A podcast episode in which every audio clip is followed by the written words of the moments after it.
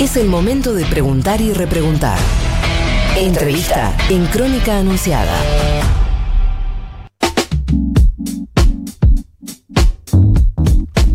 43 minutos pasaron de las 9 de la mañana y nosotros nos vamos rápidamente a hacer la primera entrevista del día porque veníamos hablando del femicidio de Úrsula con mucha preocupación y ya estamos en comunicación con eh, la ministra de las Mujeres, Políticas de Género y Diversidad Sexual de la provincia de Buenos Aires. Estoy hablando de Estela Díaz que tiene la amabilidad de atendernos y desde ya te pido disculpas porque sé que nos retrasamos un poquito, así que gracias por atendernos. Estela Rocío Criado, Sebastián Cazón y Paula Sabatés, te saludamos. ¿Cómo estás? Hola, Rocío, Sebastián, Paula. Bueno, acá estamos, como, como todos, con la enorme preocupación y conmovidos por, por el femicidio de Úrsula, que además registra, como, como todos los femicidios, el dolor de lo irreparable, pero además en este caso que hubo pedido de ayuda, que hubo denuncias previas y que no hubo la ponderación del riesgo que había existente. Y bueno, y hoy estamos con este hecho lamentable que, nos duele muchísimo y, que además interpela, ¿no? Sin duda las acciones del Estado. Sí, totalmente. Ayer leía un poco la, publicación que, hiciste, donde eh, señalabas que, el Estado sigue sin llegar en, distintos sectores eh, institucionales como debe ser. Y bueno, acá vemos distintas cuestiones que, que se dieron, ¿no? Por un lado, en el ámbito de del Poder Judicial, que, no dio una respuesta correspondiente, después por una comisaría de la mujer que no atendió un fin de semana, ¿no? Como hay distintas cuestiones que, que componen em, este, este femicidio, pero ¿cuál es la mirada de, ustedes y desde el Ministerio sobre lo que pasó y, y cómo puede ser que se hayan dado esas irregularidades y que no haya habido una respuesta a tiempo?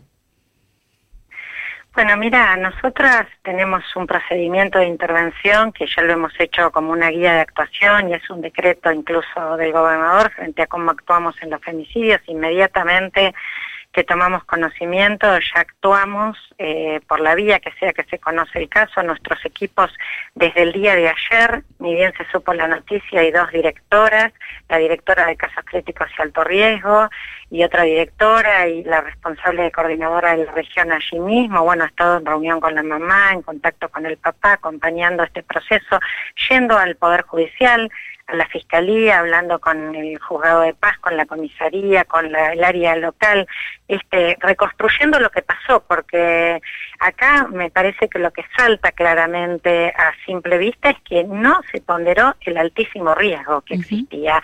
A todas luces, cuando uno escuchaba el relato, lo que decía Úrsula, lo que decía su mamá, las amenazas, no solo a ella, a ella, a su papá y a su mamá, antecedentes de la expareja, una fiscalía que tiene por orden hace varios años, eh, desde, desde el año 2012, que debe investigarse en los casos de violencia de género los antecedentes, con un documento de identidad ellos sacan todas las denuncias previas y eso te da indicadores del riesgo. En estos casos, una perimetral, un botón antipánico que además ni se lo dan en el momento, no sirve. Ya sabemos en los casos de mucha peligrosidad que eso no sirve. Hay otras medidas a mano. Por ejemplo, ofrecerle un hogar integral, un hogar protegido. En la provincia de Buenos Aires tenemos una red de 58 hogares que están en red. Em, y yo estoy segura que Úrsula hubiese aceptado, porque ella tenía noción de la peligrosidad que vivía de ir a un lugar de protección. No se le ofreció, no se ofreció poner una tobillera, detenerlo a una persona de tanto peligro. Eh, bueno, una cantidad de cosas que muestran que no se está ponderando el riesgo en el que se estaba y es lo que nos lleva, bueno, al hecho que es irreparable y la verdad que esto insiste en el sentido de que tenemos que seguir reforzando todo lo que en ese sentido no funcionó y ahí hay poder judicial y por supuesto también la actuación de seguridad que se está investigando eh, plenamente y las áreas que tienen que interactuar y dar los alertas. Eh, nosotros tenemos un espacio de casos críticos y alto riesgo que actuó en más de 3.000 casos el año pasado.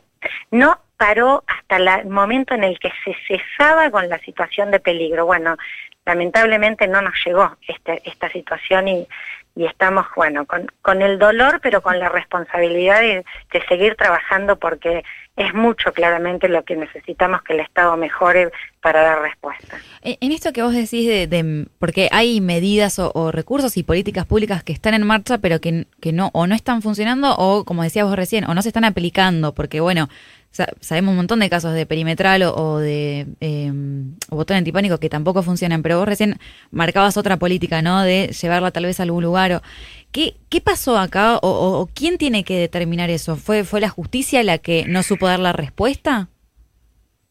Mira, esto se está investigando. Nuestro, por eso te digo, además nuestros equipos enseguida las abogadas del equipo de casos críticos se pusieron, están recorriendo y pidiendo todo el informe de todo lo que se hizo. Eh, a simple vista lo que surge es que la fiscalía que intervino no determinó, no vio, no vio el riesgo que acá había. Eh, tiene elementos para hacerlo, tenemos la legislación para hacerlo, y sin embargo, ¿qué le planteó? Un botón antipánico que no se lo ponían en el momento. Y explicitan que hablaron con el femicida y le dijeron, mira que vos vas a ser sancionado eh, como si no tuviera antecedentes de que no respetó perimetrales y de que ya había hecho acciones de riesgo. Era una persona policía, pero que estaba con licencia psiquiátrica, que le habían retirado el arma, no tenía el arma reglamentaria, todas cuestiones que la fiscalía tendría que haber visto. Y no las vio para decir qué medida tomaba en resguardo de ella. Nosotros tenemos los dispositivos de las tobilleras duales, que son muchísimo más efectivos que los botones antipánicos, porque se le coloca al agresor, se lo monitorea a él y no se puede acercar mil metros. Si se acerca, inmediatamente se detecta y se lo puede parar sin que llegue a la mujer. Bueno, tampoco tuvieron en consideración este tipo de dispositivos que nuestra provincia, aunque no haya conveniado con el municipio, nosotras venimos garantizando que se entreguen los municipios en los casos que son de más riesgo. Digo, por eso aquí, además de esto, hay otra ponderación que también tiene que ver con el orden del cambio, del enfoque de, los actores que intervienen y, y qué mandata clara da o no da el Poder Judicial y las fiscalías en particular, nosotros desde que empezamos la gestión venimos planteando que se deben crear una unidad centralizada que dirija la política criminal en violencia de género. Y esto eh, debería ser procedimiento. También se desestima, ¿no? Muchas veces o se pone en duda la voz de la mujer que denuncia. Y hay veces que estas cosas están como sustrato de no dar las alertas en casos de tanto riesgo y peligrosidad. ¿no? Sí, y además es la mujer la que tiene que, que, tomar un rol activo en esto, digo, ¿no? Como, digo, toma la denuncia, pero es ella la que tiene que eh, hacerse del botón antipánico o ir a un centro, como que el foco sigue puesto, digamos, en, en, en la persona que denuncia, que tiene que reestructurar su vida y no tanto en el agresor. Vos recién mencionabas eh, que se puede poner una tobillera, ¿no? En los agresores. Sí, sí, además, digo, nosotros venimos trabajando fuerte en la línea de que el foco hay que ponerlo en los agresores, que hay que terminar, que pararlos a ellos. Había condiciones, si se hubiesen investigado los antecedentes para detenerlo. Eh, y por lo menos garantizar todas las medidas, garantizar la tabellera, ponerla a ella en lugar de protección. Mira, en los femicidios hay un porcentaje elevadísimo, más del 70%, donde no hay denuncias previas. Y esto como Estado nos plantea desafíos para la intervención, pero cuando hubo denuncias, cuando hubo pedido de ayuda, ahí hay un Estado que no llegó de manera clara a salvar esa vida. Y la verdad que bueno, interpela fuertemente que necesitamos que eso se modifique. Nosotros estamos ahora reuniéndonos con el Ministerio de Justicia, con seguridad.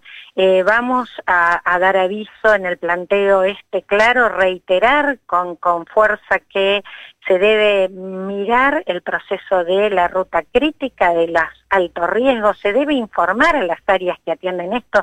Nuestra área atiende las 24 horas, atendido cantidad de casos, y bueno, eh, necesitamos que se llegue ahí, nosotros vamos a poner claramente además eh, para que no tenga ninguna duda que las tobilleras están a disposición. Nosotros tenemos ese dispositivo dual que es prioritario en la situación de riesgo, la red de refugios para el, para el momento inmediato, ni siquiera por recursos. Mira, nosotros eh, implementamos a través de las mesas locales intersectoriales el Fondo de Emergencia Especial.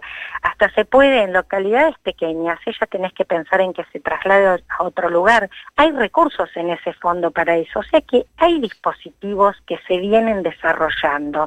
No deberíamos estar hablando de este femicidio si esos dispositivos se hubiesen cumplido como corresponde. Bueno, vamos a mirar de fondo y está bastante claro que falló.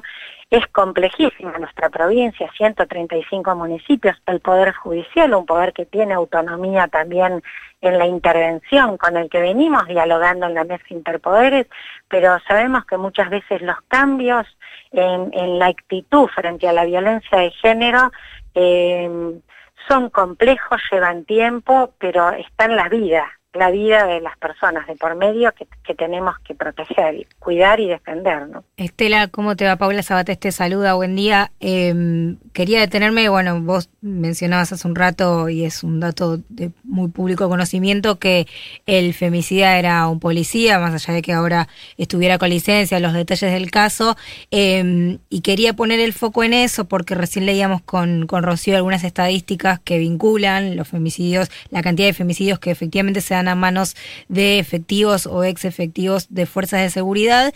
Primero preguntarte eso, qué mirada tienen sobre la formación y la complicidad de las fuerzas eh, de seguridad y además poner el foco también en lo que pasó después, ¿no? La represión al entorno de ah. Úrsula, eh, que a mí eso me parece, además de una locura, me parece gravísimo y quería saber si también están eh, poniendo el ojo ahí, ¿no? En lo que pasó después. Sí, mira, en, allá en, en, Rojas está, además de los equipos del Ministerio de las Mujeres, eh, los equipos de, asistencia a la víctima del Ministerio de Justicia, también derechos humanos por el tema de violencia institucional, porque se está averiguando ya, digamos, en el, en el momento qué ocurrió. Es tremenda esa situación. Veíamos esa jovencita con el ojo eh, golpeado por un perdigón, eh, además cuando se veían las imágenes de que se le tiró para golpearla sin, sin nada, sin ninguna escena que amerite ningún, ningún tipo de explicación de que se haya ha hecho eso. Eh, seguridad, según se comunicó, ha separado a todos los a ver, te, estamos perdiendo. Si quizás puedas moverte. Ah, ahí está. A ver. Ahí está. Sí, ahí está. Bueno, seguridad te decía que seguridad está haciendo una investigación y ha separado a los policías que participaron de esa represión y, está yendo también eh, derechos humanos eh, desde el tema de violencia institucional para tomar todas las denuncias del caso. Pero además nosotras venimos trabajando con el área de asuntos internos y la subsecretaría de políticas de género del Ministerio de Seguridad porque nos preocupa especialmente cómo se trabaja en todos los procedimientos en seguridad, porque tenemos comisarías que han actuado y te dicen las personas muy bien y tenemos otras que son exactamente lo contrario. Así que venimos trabajando en ese proceso. Bueno, nuestra provincia es inmensa, es enorme la tarea, lo hemos tenido que hacer este año en contexto de pandemia, lo cual ha hecho de enorme complejidad y con un ministerio en proceso de construcción, pero eh, la verdad que Entendemos que hoy no se trata de legislación, lo que se trata es que se cumplan todos los procedimientos y que la perspectiva de género, algo en el que hemos venido formando todo el año desde la ley Micaela y las alertas tempranas y las actuaciones en estos temas eh, son indispensables y, urgentes. Estela, otra pregunta. Vos recién decías eh, Ministerio de Formación, por supuesto, son, son tanto el Nacional como el Ministerio eh, de Mujeres Políticas de Género y Diversidad de la provincia son bastante nuevos. Em, sin embargo, notarás que cada vez que se dan casos así, bueno, ayer fue muy evidente, eh, hay como, como, bueno, mucha bronca, si se quiere, o, desconfianza con estos, con estos organismos, con estas em, carteras. Quería preguntarte por eso, por la expectativa que a lo mejor tiene la sociedad respecto a estos ministerios y qué efectivamente pueden hacer frente a estos casos. No sé si entendés la pregunta, pero... Sí, sí, yo te, yo te entiendo. Lo que pasa es que también me parece que en algunos casos esto responde obviamente al, enojo, a la indignación y es absolutamente entendible esto. Ahora, después, esperar que se va a terminar porque creaste el ministerio al año o al mes o no va a haber más femicidios, es eh, una mirada absolutamente simplista de la sociedad y de la complejidad del fenómeno del femicidio, a donde ahí hay que también dar cuenta de que en el más del 70% de los casos no hubo ni denuncia previa. Eh, entonces, eh, claramente que nos ocupa. Ahora imaginar que porque hay ministerio de manera mágica va a desaparecer un fenómeno de violencia estructural como es la de violencia de género en la sociedad, la verdad que yo puedo entender, respetar, escuchar esos enojos, pero viste es como que digas que disolvamos el poder judicial. eh, ¿No? Entonces, eh, digamos, bueno, listo. Claro que creemos que tiene enormes falencias y necesitamos cambios en muchísimos sentidos. Eh, pero a nadie se le ocurre. A mí me parece que también hay un componente de gente que nunca quiso que haya ministerio, que, que se enoje de esa manera con un ministerio creado que está abordando estos temas con profundidad. Estela, te hago eh, la última y te agradezco por mm, el tiempo. Eh, vos un poco eh, planteabas esta cuestión de que todavía falta y que hay que en ciertas cuestiones cambiar el foco. Te quería preguntar en particular sobre estas dos fallas que vemos, por un lado, en la justicia y por otro lado, en la fuerza de seguridad. En este caso, como decía Poli, eh, fue el femicida un, un efectivo de la bonaerense, pero eh, tenés esta situación de que no se explica por qué, por ejemplo, fue el fin de semana a la comisaría de la mujer a denunciar y no la atendieron, y después la complicidad, digo, donde uno tiene que ir a denunciar, terminan eh, amparando al femicida y no a la persona que va a, denunciar, ¿no? Digamos, en ese escenario, eh, ah, y también teníamos la, la información de que una de las amigas de Úrsula eh, no le quisieron tomar la denuncia en la comisaría, no sé si porque es Mm. menor o, o, digamos si eso está habilitado o no, pero ante esa ante ese escenario, ¿qué se puede pensar? ¿Son las capacitaciones un- una idea sí. o no? No sé. Mira, nosotras en realidad lo que apuntamos en violencia de género es que cada vez más recurramos a servicios y equipos que atiendan en las áreas de género de los municipios, en las áreas sociales, en los apoyos que hace nuestro propio ministerio, esto que yo te decía que tenemos la Dirección de Casas Críticos y Alto Riesgo, que actuamos en toda la provincia, para, para que sea complementario, en tal caso la actuación de seguridad o de la justicia sea complementario y no el único recurso, porque la mirada de la violencia de género es una mirada compleja y cuando una persona empieza a hacer una denuncia, recién inicia un proceso cuando se acerca a un servicio. Así que nosotras, es más, tenemos programas que están trabajando en fortalecer en todos los municipios que haya equipos interdisciplinarios de atención, que haya equipos que trabajen con los agresores, otro tema, que no se hacía nada.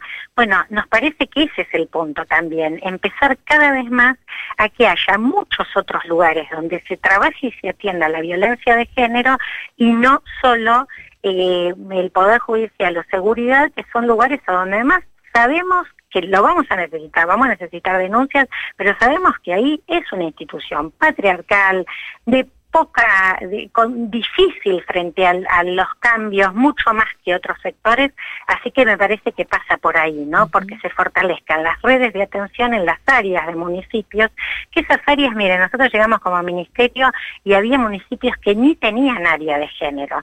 Bueno, este año se han creado en casi todos los lugares, se han rejerarquizado en otras, estamos poniendo recursos en la provincia con el plan Comunidades sin Violencia para que haya equipos de atención. Creo que va por ese lado. Claro que es un proceso, claro que lleva tiempo, bueno, y además, reitero, ¿no? Este año nos tocó atender a la emergencia en el contexto de pandemia, bueno, todo lo que atendió el Estado estuvo volcado a pandemia, creo que este año vamos a poder seguir profundizando este camino y que, y que esto, ¿no? Que quien denunció quien pidió ayuda, quien dio las alertas que son prioridad, tengan la respuesta. Esto, esta es la prioridad.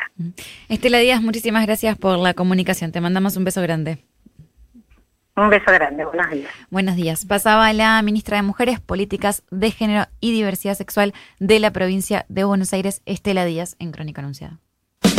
Crónica Anunciada. Para entender por qué, por qué pasa lo que pasa.